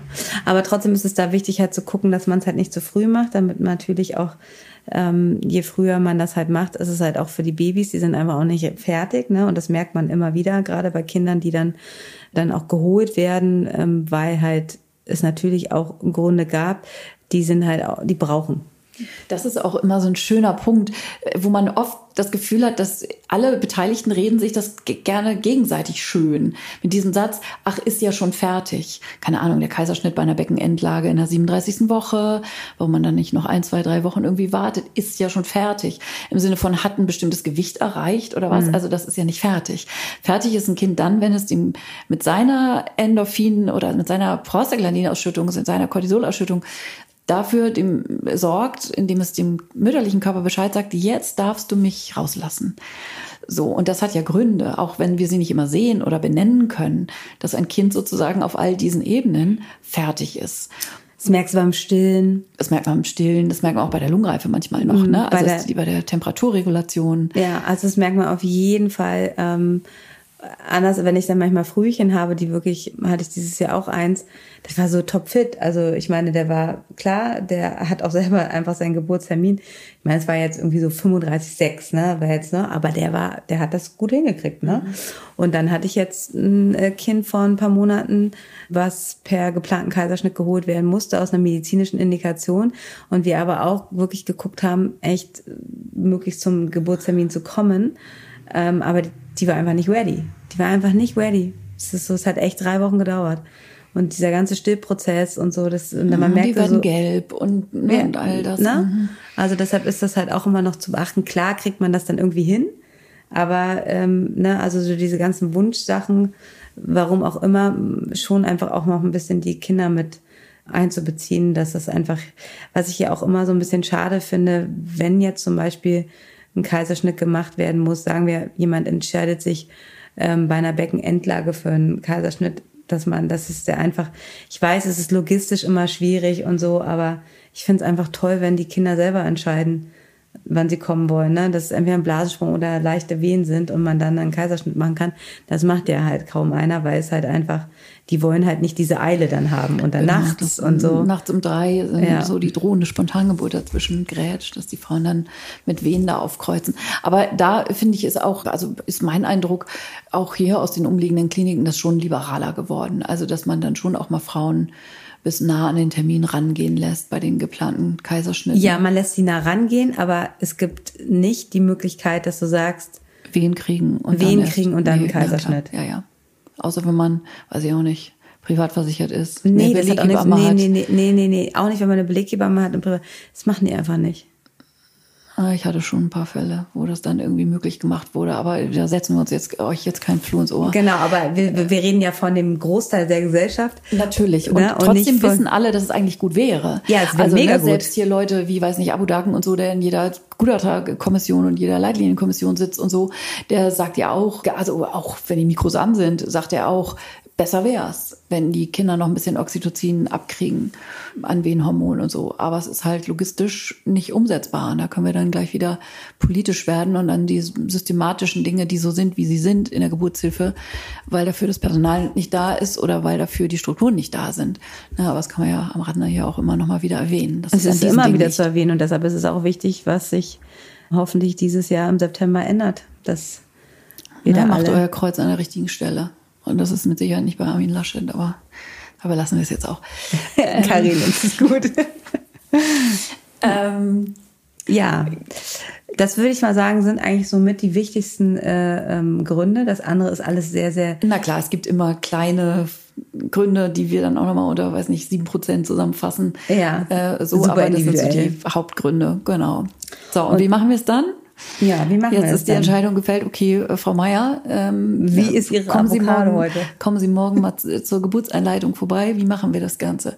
Wollen wir bei den klassischen Sachen anfangen, einfach was euch am ehesten begegnet. Ich glaube, so rum ist es am sinnvollsten. Und dann erzählen wir die Sachen, die ein bisschen mehr fancy sind. Also es ist, glaube ich, ganz wichtig, erstmal nochmal zu sagen, dass wenn es dann zu dem Thema kommt, wir müssen uns für eine Einleitung entscheiden, dass wir euch bitte darauf vorbereiten heute, weil wir sagen, ja, es wird eingeleitet, dass, dass ihr nicht in wenigen Stunden euer Kind in den Armen haltet. Oh ja, das erstmal genau. vorhergesagt. Das kann natürlich ähm, bei Mehrgebärenden, also bei dieses zweite, dritte, vierte, äh, wo einfach schon mal geboren wurde, geht das natürlich schneller. Aber wenn wir jetzt von einem ersten Kind ausgehen und vielleicht noch nicht einen so reifen Befund, ähm, vielleicht nochmal für euch zur Erklärung, wenn ich von der Avocado hier immer spreche, ich finde es immer so sehr anschaulich, dass man halt, wenn ihr eine sehr unreife Avocado habt, daraus könnt ihr einfach auch, erstmal schmeckt die nicht so gut und da könnt ihr einfach auch keine gute Guacamole von machen, weil sie nicht reif genug ist. Und euer, ähm, euer Gebärmutterhals und euer Muttermus, der muss reif sein für eine Geburt um dann so weich zu werden wie Guacamole, um dann gut aufzugehen. Ja, genau. Ja. Und ich finde das einfach ein schöner Vergleich. Vergleich. Und das heißt halt, wenn wir wirklich eine feste Indikation haben, dass wir es brauchen, aber euer Körper ist einfach noch nicht so bereit, dann dann kann man ja nicht gleich mit dem, mit, äh, mit bestimmten Sachen anfangen, die wir jetzt vielleicht toll finden, sondern man muss wirklich erstmal gucken. Und da gibt es sozusagen auch einen gewissen Score, dass man halt guckt, was haben wir jetzt? Und dann äh, sind es auch vielleicht mehrere Sachen, die man für eine Einleitung braucht, um dahin zu kommen, dass man also effektive Wehen bekommt und auch einen Geburtsbeginn. So, das erstmal vorab. Und äh, dass ihr, wenn ihr jetzt ins Krankenhaus geht, sagt, heute wird eingeleitet, dass ihr dann am Abend noch nicht euer Baby haben könnt, das ist ganz oft der Fall. Und das ist einfach wichtig, die Frauen und Familien darauf vorzubereiten, dass man nicht denkt, dass man jetzt in wenigen Stunden ein Baby in den Händen hält. Mhm, genau, also erstmal geht es quasi darum, das so vielleicht zu veranschaulichen, dem Körper erstmal zu sagen, doch, doch, äh, du darfst es jetzt wirklich schon hergeben, also dieses Umschalten im Körper zu sagen, ach so, ich soll soll jetzt Wehen machen, das muss der ja erstmal sozusagen verstehen. Mhm. Ne, diese körpereigene Hormonkaskade, die soll ja in Gang gestupst werden. Also es geht eben nicht darum, eine Geburtseinleitung bedeutet, dass ihr jetzt Wehenhormone kriegt von A bis Z, sondern um eurem Körper zu signalisieren, doch, doch, jetzt ist wirklich der richtige Zeitpunkt und jetzt lauf mal warm. So, so dass euer eigener Körper, Körper eigene Hormone ausschüttet, die euch dann in die Geburt bringen. Also es ist eher wirklich dieses Anstupsen dessen, was dann äh, sich in eurem Körper ereignet und dann dazu führt, dass ihr dann auch eigene Wehen habt, um das Baby auf die Welt zu bringen. So, ihr kommt jetzt in die Klinik und dann werdet ihr natürlich erstmal untersucht. Ähm, es wird ein CTG geschrieben, es wird nochmal ein Ultraschall gemacht und dann gibt es eine vaginale Untersuchung. Es ist natürlich immer am besten, wenn möglichst wenige Menschen sozusagen diesen Vaginalbefund bestimmen. Also eigentlich immer eher die gleichen. Das ist erstmal schon mal, das ist ja eine Verlaufsuntersuchung und weil jeder ja sozusagen auch anders untersucht, ist es eigentlich immer schon mal toll, wenn das auch gerade bei einer Einleitung eine Verlauf, also wenn man guckt, dass die Ärztin vielleicht, äh, die das dann auch mit anstupst oder die Hebamme am nächsten Tag auch wieder da ist, damit Voll. man weil alles, was sich in Zentimetern messen lässt, wie Muttermundsweite und äh, Gebärmutterhalslänge, das ist ja noch einigermaßen objektivierbar, aber es gibt eben so Dinge, dass man aufschreibt so mittelweich oder so, ne? Oder Kopf drückt gut oder irgendwie sowas. Also all diese, diese, diese nicht messbaren Befunde, die sind eben auch total wichtig. Also wie geburtsreif fühlt sich so ein Befund an? Das merkt man am einfachsten oder am besten äh, zwischen den Zeilen mhm. sozusagen. Mhm. Und deshalb ist es so gut, wenn das immer die gleiche Person ist, die euch im Verlauf untersuchen kann. Ja. Und jetzt gehen wir mal davon aus, wir kommen an und ähm, kriegen unser erstes Kind und brauchen auf jeden Fall eine Einleitung, weil weil es einfach einen guten Grund gibt. So, weil es einen guten Grund gibt. Und wir haben auf jeden Fall noch nicht so einen reifen Befund. Das heißt, unser Avocado ist noch hart. Ähm, dann können wir natürlich nicht gleich so machen, dass wir jetzt zum Beispiel ähm, ein Wehenmittel einsetzen. Also, weil wenn wir jetzt zum Beispiel Wehen hätten und die auf diesen unreifen Befund, also das heißt, da steht noch ganz viel Gebärmutterhals, der ist noch nicht zentriert, also noch nicht richtig nach vorne gezogen und auch noch gar nicht, dass man da vielleicht schon den Finger mal reinstecken könnte. Also alles sehr, sehr hart und nicht mittelweich oder richtig weich, sondern äh, dann ist unsere Aufgabe sozusagen als medizinisches Personal, dass wir jetzt erstmal gucken, dass wir da einfach die Sache ein bisschen weicher gehen, damit dann nachher sozusagen Wehen wirken können. Und da gibt es eine Sache, die der Körper natürlich auch ähm, natürlich herstellt zum Ende der Schwangerschaft. Aber wir haben dafür auch ein Medikament und das ist das Prostaglandin. Das habt ihr bestimmt schon mal gehört, ähm, dass wir dann sozusagen einsetzen und das gibt es in unterschiedlichen Formen. Genau, und man kann es vielleicht grob nochmal so zusammenfassen, dass es zwei wichtige Hormone gibt für das Ingangkommen einer Geburt und das Vorangehen einer Geburt. Und die erste Phase ist die Prostaglandinphase, sozusagen von null, also von überhaupt kein Geburtsbeginn, bis der Muttermund so ungefähr sieben, acht Zentimeter auf ist, ist es im Wesentlichen das Prostaglandin. Und das brauchen wir zum Reifen und zum Vorreifen und zum Ingangkommen. Und das Oxytocin, was so als ne, im ähm, Sinne von äh, Hormon der Bindung und der Liebe und all das. Äh, das kommt erst ganz spät. Und deshalb brauchen wir natürlich, wenn wir eine Geburt anstupsen wollen, das Oxytocin erstmal überhaupt nicht, sondern das Prostaglandin. Und das macht dann die Guacamole. Die Guacamole. Und das wird im Übrigen der, am Ende der Schwangerschaft werden die Rezeptoren dafür gebaut. Juhu. Also es ist ja nicht nur das Hormon, was man sozusagen in einen Körper reintut, sondern das muss ja andocken an diesen Rezeptoren, hier so Schlüssel-Schloss-Prinzip und so. Und wenn die Rezeptoren nicht da sind, dann kann man auch ganz viel Prostaglandin draufpacken. Und das kennen wir aus der klinischen Erfahrung auch zu Genüge. Da wollen wir eine Geburt einleiten und die Frau kriegt ein Prostaglandin-Gel oder eine Zytotec-Gabe, auf die Details kommen wir gleich noch, nach der anderen und es passiert überhaupt nicht so richtig was, ähm, weil die Rezeptoren nicht da sind. Und die Rezeptorenbildung, die geschieht eben tatsächlich ab der 36. Woche. Und auch für die Rezeptorenbildung der Prostaglandine kann man was tun. Da kommen wir aber später noch drauf. Das wisst ihr quasi in dem Moment gar nicht, wie viele Rezeptoren ihr habt. Man merkt es nur eben daran, spricht eine Frau gut an auf das Prostaglandin oder tut sie es nicht. Du hast ja mit dem Gel eben schon ähm, angefangen, genau, so ne, als Applikationsform. Wie kriegen wir jetzt das Prostaglandin in den Körper? Ja, also Karin wird gleich, glaube ich, nochmal was zu Zytotec erzählen, weil das ähm, hat sich ja auch, hat glaube ich, auch gerade einen tollen Artikel, da, wann wird er veröffentlicht?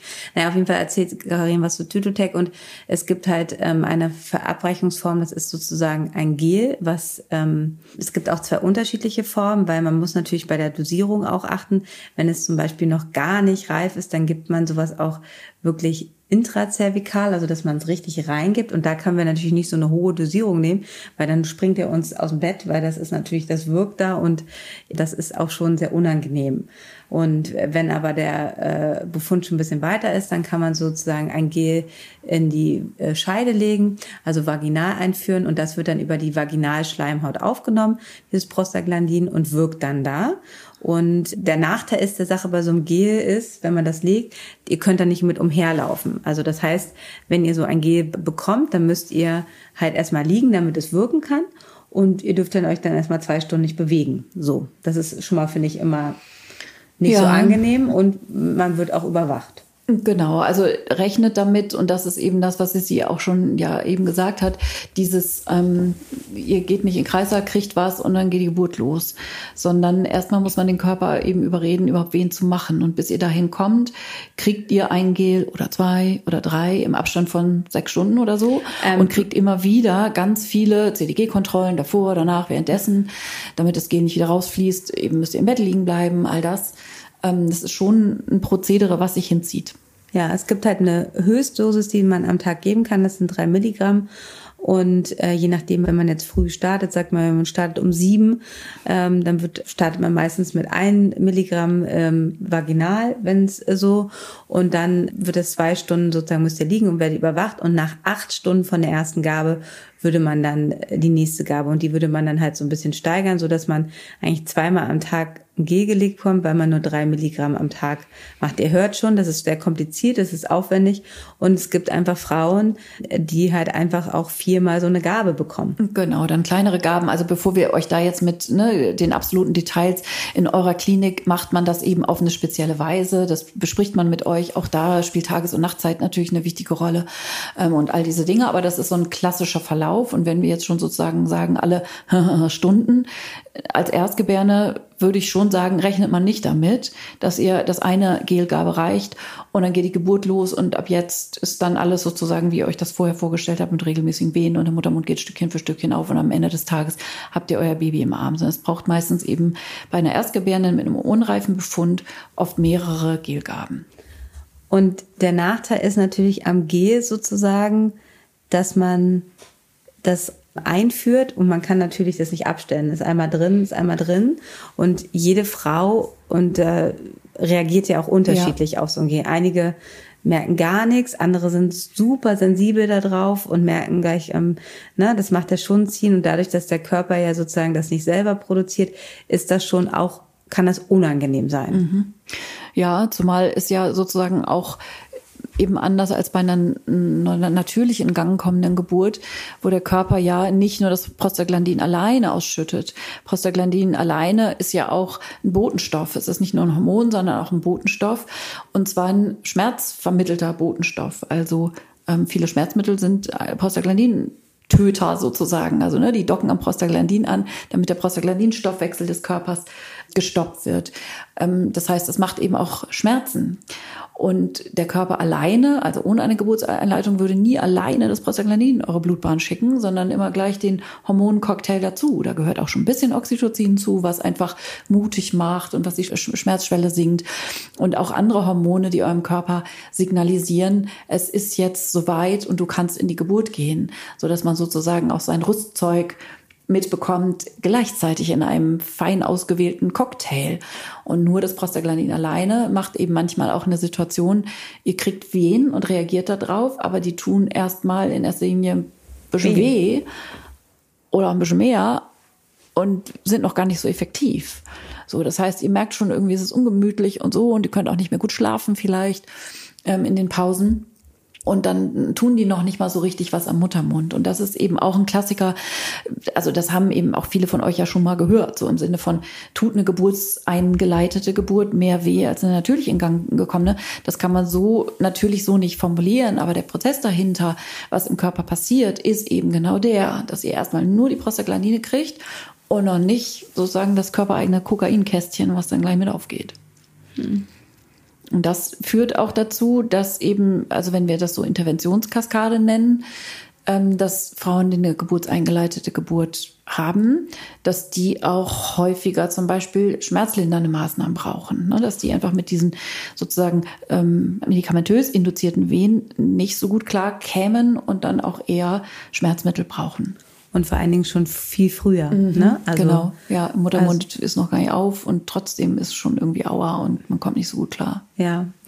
Und das zum Zeitpunkt, ne, weil man eigentlich ja erst mit vier, vier gut geöffneten Zentimetern eigentlich sagt, dass es Geburtsstart sozusagen mhm. davor ist Latenz. Aber ja. das machen wir ja auch gerade ja. hier. Ne? Ja.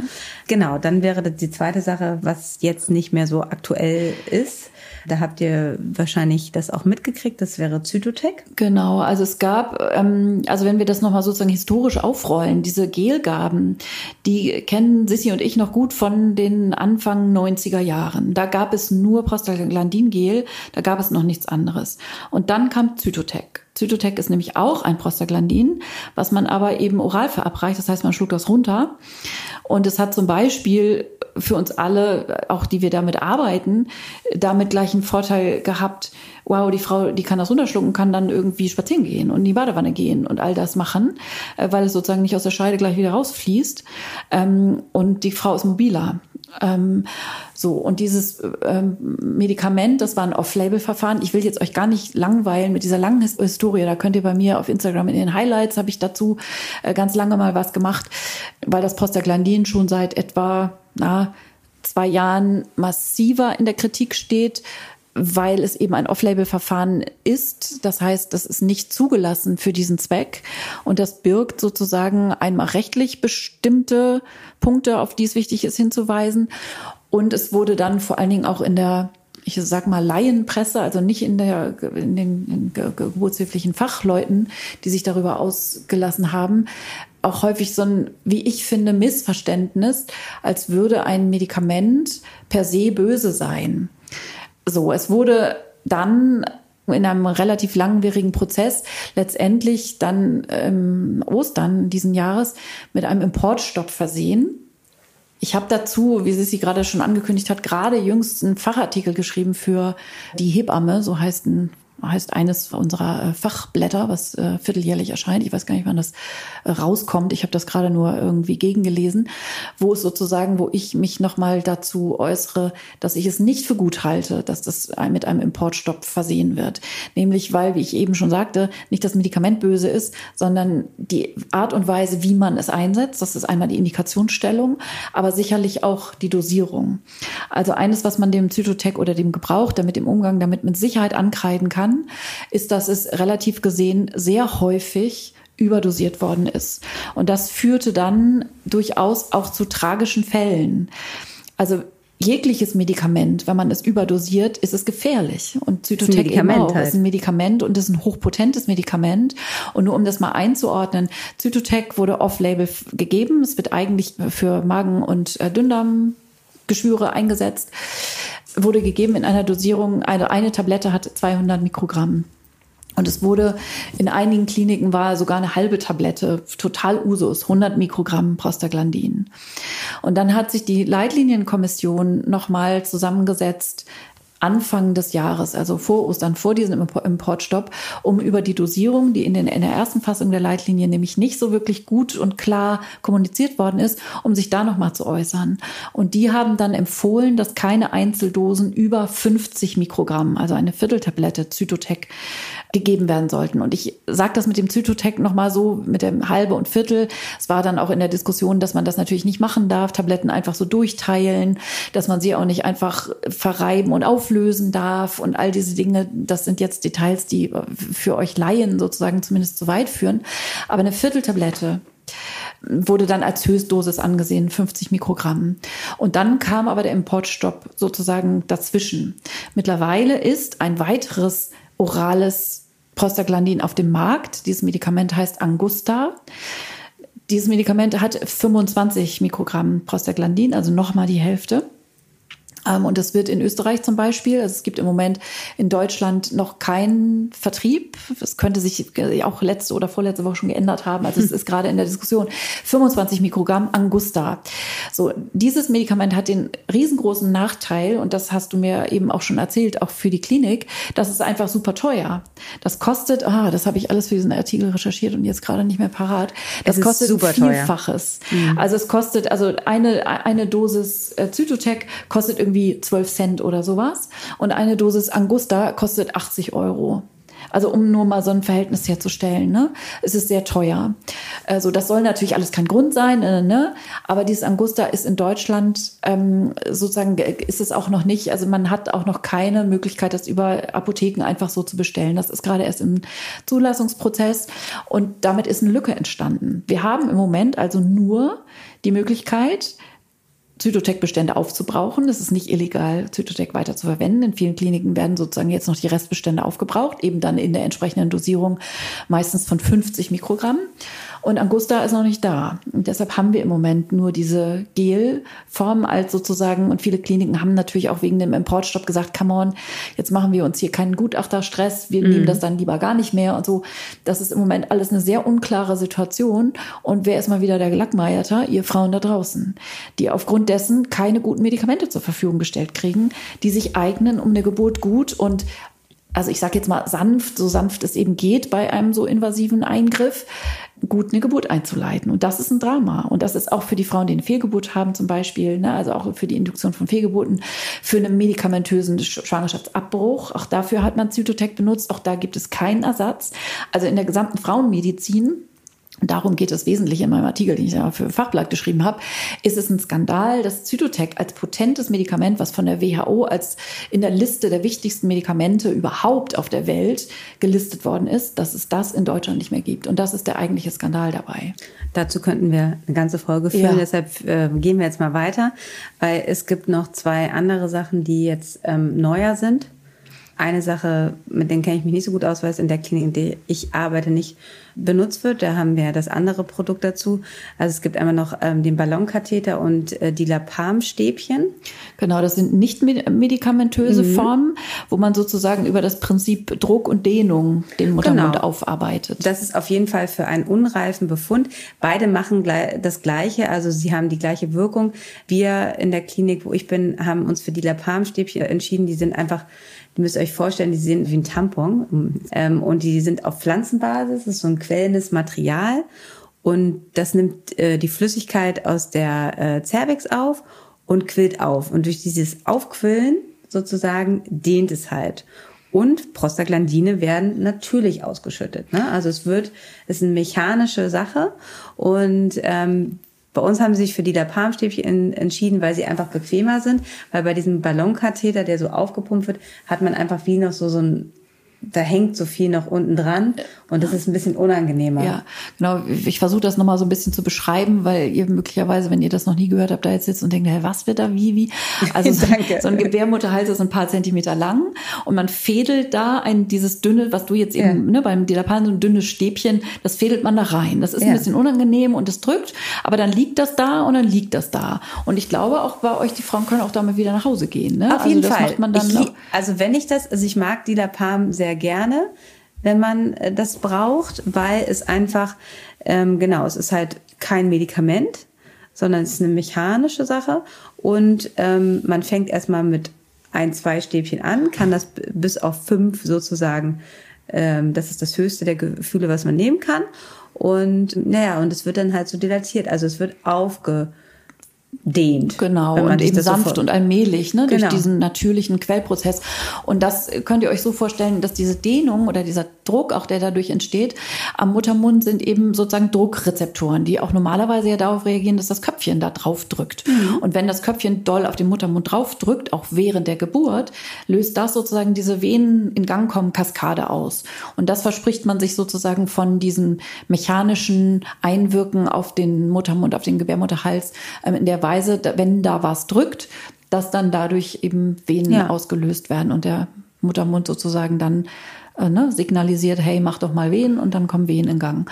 Und dieser Ballonkatheter, den könnt ihr euch so vorstellen. Ähnlich. Also ähnlich. Das ist so ein, wie so ein dünnes Schläuchlein, was man durch den Muttermund fädelt. Und an der Spitze ist so ein kleiner Ballon. Und wenn man den da so reingefädelt hat, dann wird er mit so einer Kochsalzlösung äh, aufgespritzt und dann bildet sich da so wie so eine dicke, so ein ja, so ein walnussgroßes Ding. Qualle eigentlich praktisch. So, ne, das geht ne? dann so auf oder wie auch beim, beim Blocken von einem Urinkatheter ja. oder so. Das ist ja genauso, ne? Früher hat man, also bei uns in der Klinik, hat man auch Urinkatheter dafür genommen, weil diese Ballonkatheter zur Geburtseinleitung, was die damals noch nicht gab.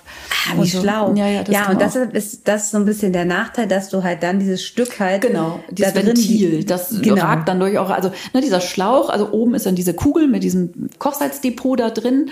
Das ist sozusagen vor dem Köpfchen, also zwischen Köpfchen Köpfchen und Muttermund. Das soll sozusagen wie das Köpfchen da so draufdrücken. Und dann baumelt natürlich der Rest von diesem Schläuchlein durch eure Scheide äh, durch, bis, also ne, ragt so ein bisschen aus euch raus, weil irgendwo muss man ja an diesen Ballonkatheter rankommen, um dann zum Beispiel ne, das entweder wieder abzulassen oder neu aufzufüllen. Ähm, und deshalb ist das so ein bisschen so ein, so ein Gerät da, was da in euch drin, an euch dran hängt. Ja, aber ähm, da, der, der Vorteil ist halt einfach, ihr kriegt eine CTG-Kontrolle, es wird gewechselt oder halt weiter aufgeblasen und ihr könnt wieder nach Hause gehen, zu Hause schlafen und dann wird er halt einfach wieder gewechselt. Deshalb finde ich das persönlich gar nicht so schlecht. Ähm, wir haben ähm, bei uns, äh, die Studie war leider noch nicht fertig, also eine hausinterne Studie. Ach, spannend. Äh, machen wir und ähm, auf jeden Fall ist das, wir setzen wenig Gel ein und viel äh, Dilapam und das ist natürlich, weil man dann halt einfach, wenn man dann das, was wir erklärt haben, wenn wir dann einfach ähm, sozusagen, dass der Gebärmutter halt sich verkürzt, dass der geöffnet ist, man dann halt einfach mit Wehen auch anfangen kann. Ne? Ja. Also dass man dann halt sozusagen diesen Befund einfach schon vorangestritten hat. Und Frauen haben nicht über Stunden lang gelegen und auch einfach diese Unterleibsschmerzen gehabt haben. Und wir sind hormonfrei bis jetzt? Wir sind hormonfrei. Wir haben wirklich eine mechanische Reizung und ähm, haben noch nichts benutzt. Und dann könnte man sozusagen im nächsten Schritt einfach äh, gucken, wie machen wir weiter. Und wenn der Befund dann so gut ist, könnte man ja auch darüber nachdenken, über einen Wehentropf. Das habt ihr bestimmt schon mal gehört. Also ein äh, genau Oxytocin. Oxytocin. Ja. Und dann wird man natürlich stationär aufgenommen, weil man das natürlich dann über einen Zugang, der gelegt wird, ähm, hinzugefügt bekommt. Und dann werdet ihr sozusagen auch im Kreissaal ähm, sein, weil das kann man nicht auf der Station machen, das macht man im Kreissaal unter Beobachtung und Überwachung. Der Vorteil ist einfach ähm, beim Wehentropf, ist, dass man ihn an und wieder ausstellen kann. Das heißt, es gibt auch manchmal Frauen, die, die brauchen nur so einen ganz kleinen Anstupser dann über eine Stunde und dann kann man den einfach komplett aufmachen. Das hat ihn, das hilft ihnen einfach. Ähm, Vor allen Dingen bei Mehrgebärenden, ne? Ja. Also bei Erstgebärenden. Also ich bin überhaupt kein Frau. Also für mich ist es immer noch, also ich traue da auch in der praktischen äh, Anwendung wirklich dem Zytotec oder dem oralen Prostaglandin hinterher, weil ich genau das so toll fand in den Jahren. Also ich hab, bin überhaupt, jetzt will ich hier rumschwärmen von eingeleiteten Geburten. Aber wenn man eine Geburt einleiten muss, ist es einfach toll, gute Tools zu haben. Und ich war so froh, dass dieses, wir haben nur einen Oxytrop und ballern den hoch bis Anschlag, die ganzen Rezeptoren werden runterreguliert und wir basteln uns viel mehr Probleme und so, dass man das los war. Also gerade bei Erstgebärden bin ich überhaupt, also weil Oxytocin gehört eigentlich erst weit in die zweite Geburtsphase hinein und es gibt auch in, in, in jüngster Zeit viel Studienmaterial, was sich um zu frühen, zu häufigen, zu regelmäßigen Einsatz von Oxytocin in der Geburtshilfe kümmert.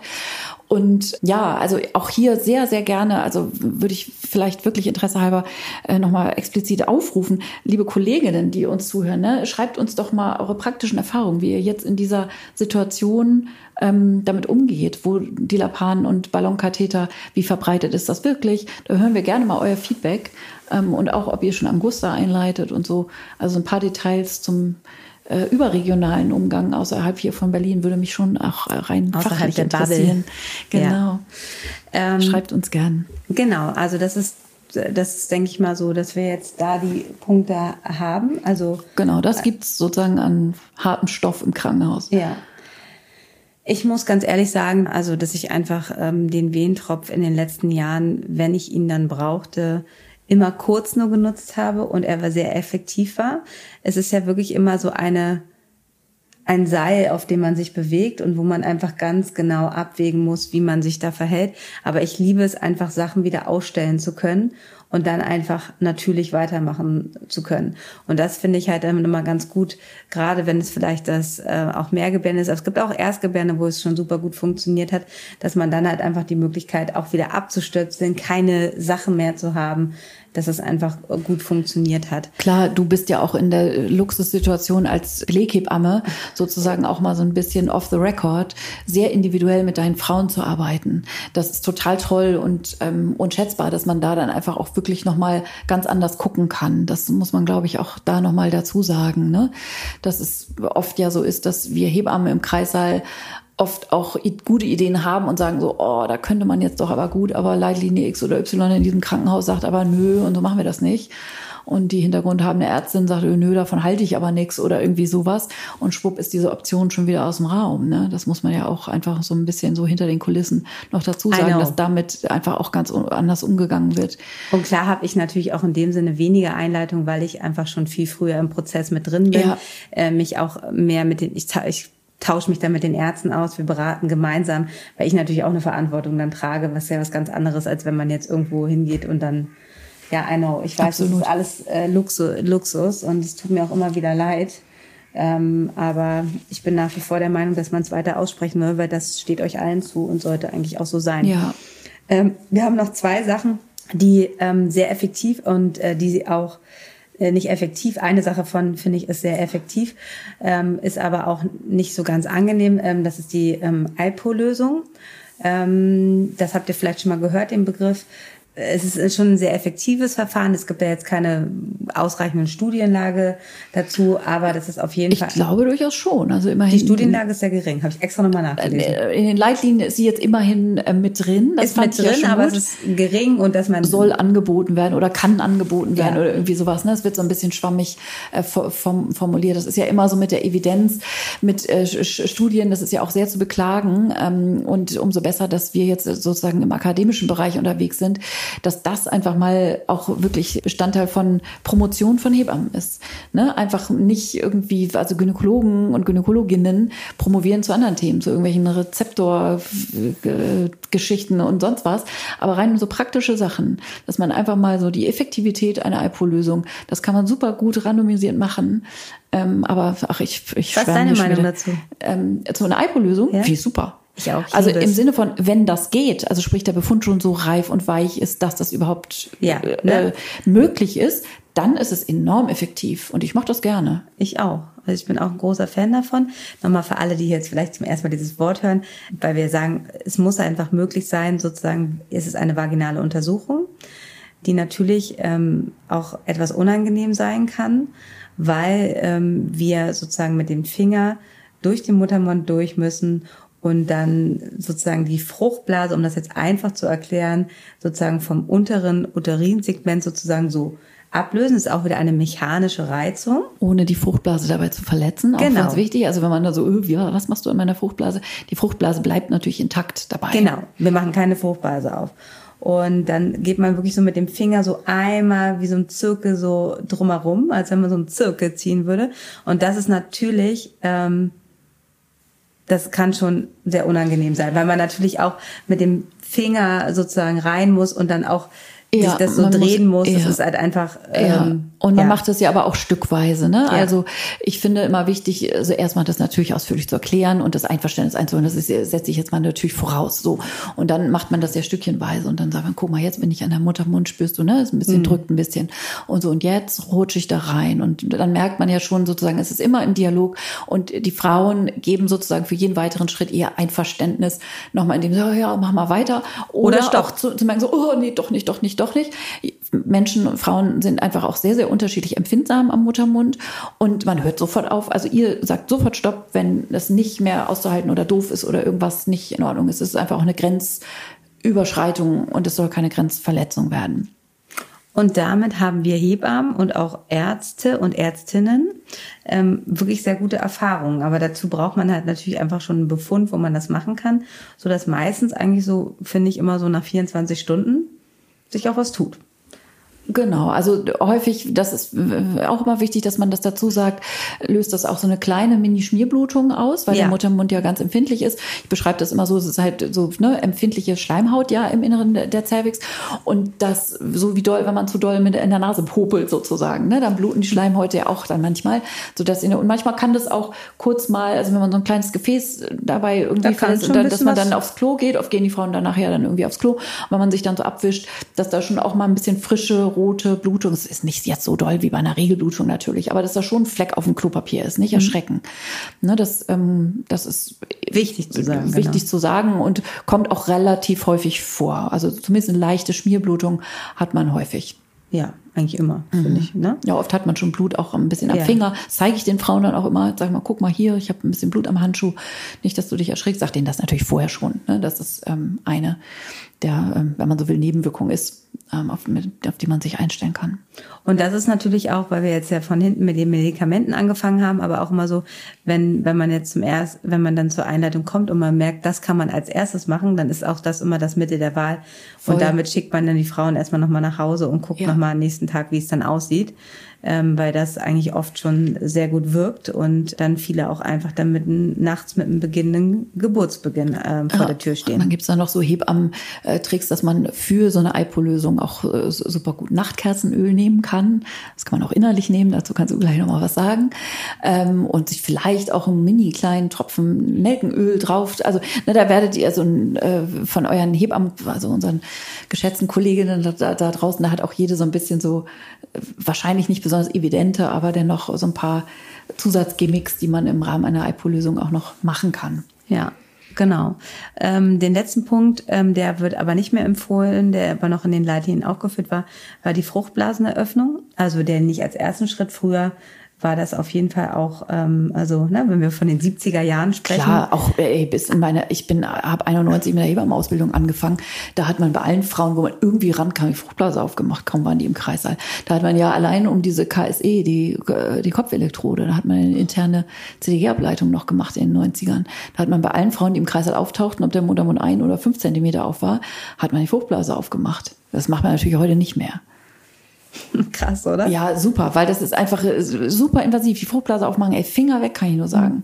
Es gibt natürlich, es gibt, natürlich. es gibt ähm, ähm, ich bin auch jemand, der höchsten Respekt vor Fruchtblasen hat und ich das ähm, auch ganz äh, schlimm finde, wenn man einfach Fruchtblasen aufmacht. Ähm, aber es gibt manchmal Situationen unter der Geburt, deshalb ist es immer wichtig, niemals nie zu sagen, dass, ähm, dass manchmal einfach die Fruchtblase ähm, geöffnet werden ähm, sollte und dann es auch gut für den Geburtsverlauf ist. Aber das sind wirklich ganz, ganz individuelle Entscheidungen. Aber ähm, so, so wird auf jeden Fall keine Geburtseinleitung stattfinden mit Eröffnen der Fruchtblase. Das äh, ist auf jeden Fall nicht empfohlen. So, das sind jetzt eigentlich, wir haben alles für euch zusammengefasst so, zu den Punkten. Ich wollte ja noch eine kleine Anekdote erzählen von äh, meiner letzten ähm, ein, also Einleitung in Anführungsstrichen. Wir hatten halt einen diätetischen ähm, Gestationsdiabetes. Ähm, wir hatten im, äh, sozusagen in der Anamnese einen Zustand nach Kaiserschnitt, was ja auch schon mal ein äh, für eine Einleitung eine Kontraindikation ist, weil es natürlich, wenn man Venenmittel gibt, sozusagen, die der Körper nicht selber herstellt, auch immer eine Uterusruptur, ähm, eine mögliche ähm, hilf mir mal gerade mit dem Wort. Komplikation. Dankeschön, das fiel mir gerade nicht ein. Ähm, sein könnte. Also haben wir uns sozusagen schon damit darauf vorbereitet, dass wir einfach den Muttermund einfach ähm, vorbereiten und ähm, ich kann nur von mir sprechen, aber ich glaube, Karen ist da auch ein großer Fan können. Ich liebe Nachtkerzenölkapseln und äh, das haben wir halt ähm, dreimal täglich äh, oral genommen und abends eine eingeführt, vaginal. Das ist natürlich nicht evidenzbasiert, aber ähm, was einfach den Muttermund gut vorbereitet und haben dann in der letzte Woche vor dem ET täglich äh, hohe Einläufe gemacht. Davon bin ich großer Fan. Ähm, und dann denkt ihr erstmal, oh, hohe Einläufe, jetzt nicht so ein Klistier, sondern wirklich einfach mit einem Liter Wasser, mit einem Darm Harnrohr, um sozusagen den oberen Darm auch in Wallung zu bringen und dass das Baby halt einfach immer weiter runterrückt und auf den Muttermund drückt.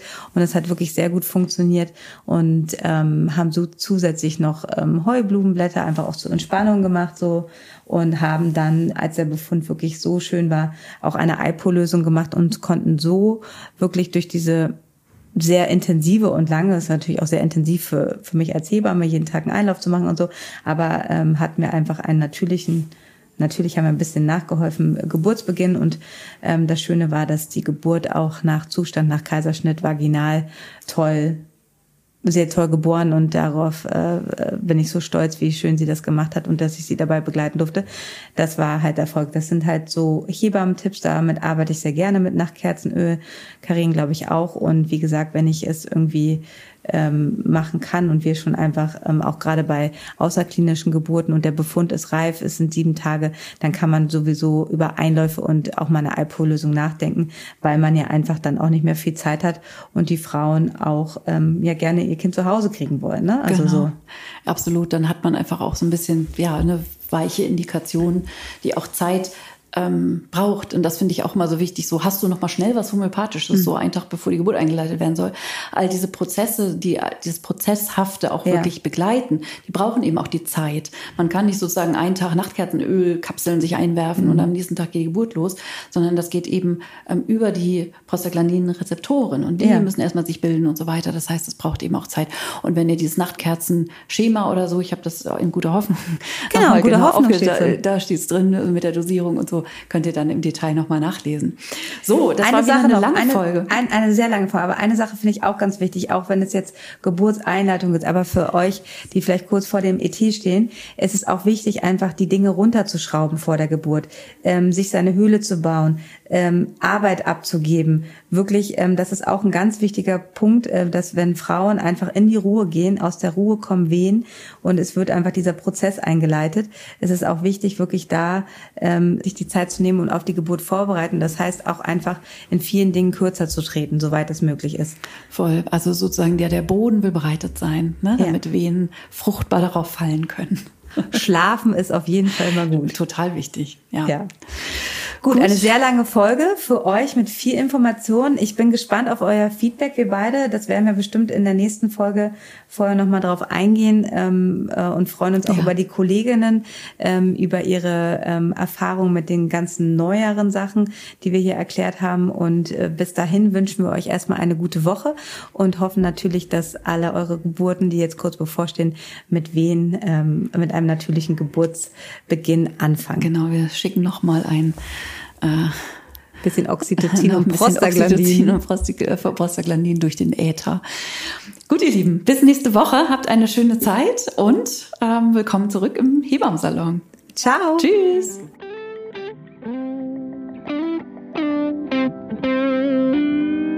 Das war der Hebammsalon mit Sissi und Karin.